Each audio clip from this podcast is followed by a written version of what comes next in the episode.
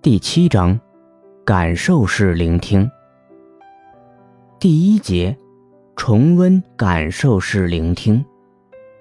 一，李建宏与环境即兴。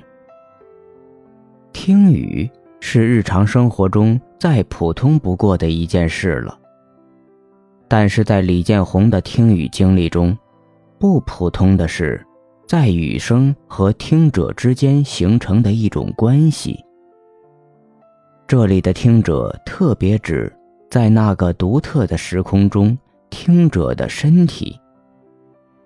想象耳朵变得到处都是，睡着是身体即刻的反应。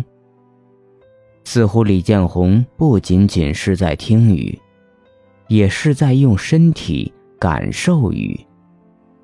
当他睡着的时候，他的身体像一个虚拟的。声响域打开，其中雨声、庙里传出的念经声、山中的回声混杂在一起。他的身体的气流动并扩展着，在宇宙的声响域中震动。十二境集中于雨季性。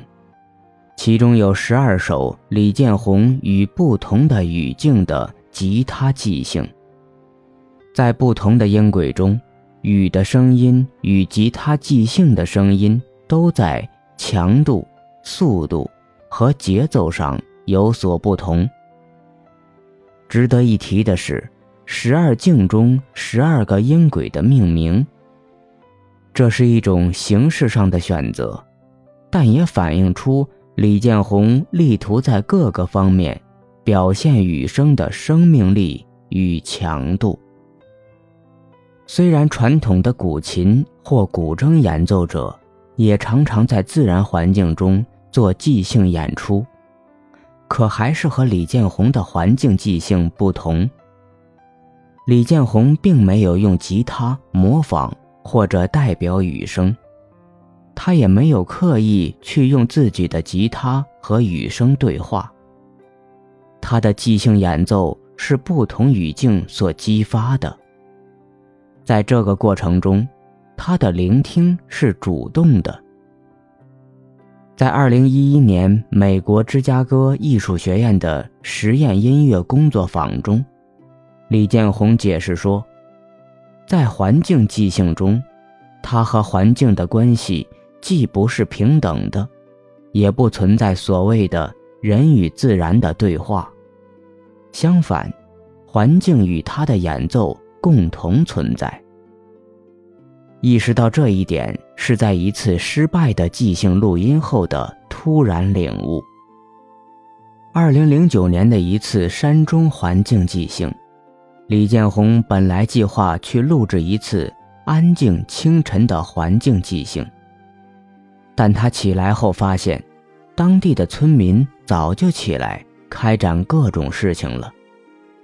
他觉得自己的录音被村民嘈杂的聊天声破坏了。但他很快意识到，他一直都把环境音限定为只有自然环境的声音。但其实任何一种环境的声音都应该可以去做环境即兴。不应该刻意去挑选提前就想好的环境情景，比如预先想好的清晨山中的自然环境音。想到这些，让他很兴奋，他即刻跑去一个猪圈，录下了与猪的一段即兴。李建宏在猪圈的即兴，是对环境即兴中环境的突破。环境不但是山水，也可以是猪圈、垃圾堆。这并不仅仅是环境所涵盖的内容上的突破，还有对自由即兴的美学氛围的突破。音乐被黑格尔称为是精神内容的表达，而环境即兴则是人与环境关系的表达。听李建宏在猪圈的即兴，苍蝇的嗡嗡声，猪的哼哼声，不觉有任何精神境界的关联，却倍感有趣和丰富。污浊在现代社会受到道德和美学上的谴责。猪圈以及类似动物生活的地方，还有墓地，在现代社会中与人的生活空间越来越远。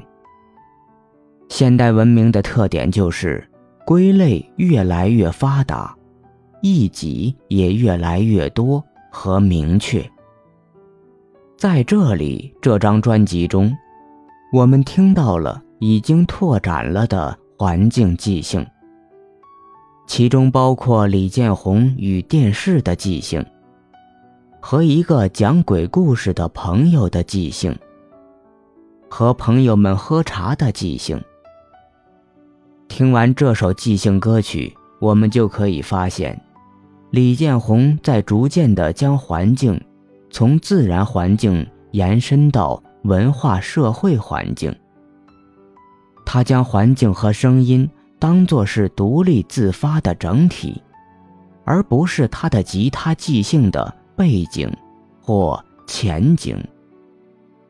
就像他在工作坊里说的，环境和即兴者处于一种不确定关系。在环境即兴中，没有主体、演奏者与客体、环境或环境声音的区分。相反，有两个主体，或者根本没有主体。环境即兴是演奏者与变化中的自我的对话，追随自我在环境中下坠、消散、再聚拢的过程。而这种过程是脆弱敏感，不应被他人观赏的。任何他人的在场都会让这种对话变得不自在，就如同自言自语时突然发现有人侧听，在卧室随音乐摇摆时发现身后有人凝视，在一个全是朋友的屋子里演奏时，突然走进来一个陌生人。在私人空间的表演是一种冒险。而环境即兴就是这样一种训练，让观者对立面内化为环境。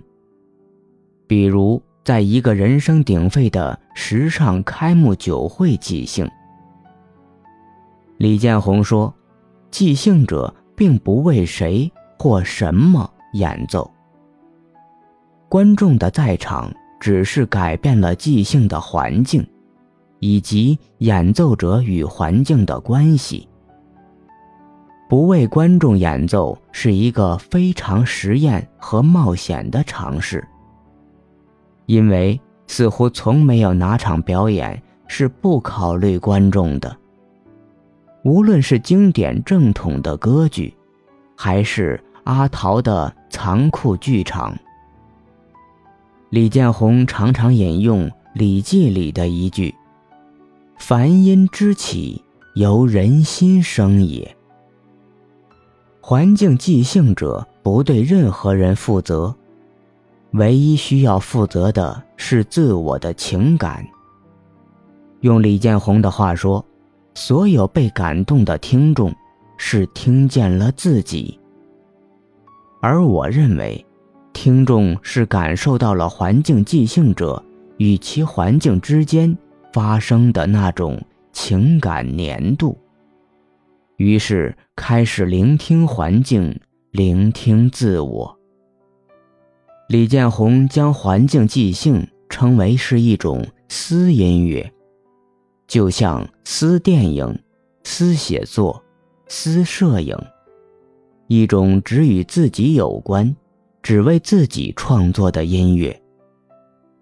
在实验音乐和声音艺术还烙着深深的西方印记时，李建宏开创的环境即兴音乐实践和相关美学思考是一个巨大的突破。演奏者置身空山、雨天、窗边、人群中，体会自己与所在时空和人物的最细腻真实的关系，生成在某特定环境中的声音记忆。我们不是环境即兴的听众，而是见证一个将外在世界包裹起来。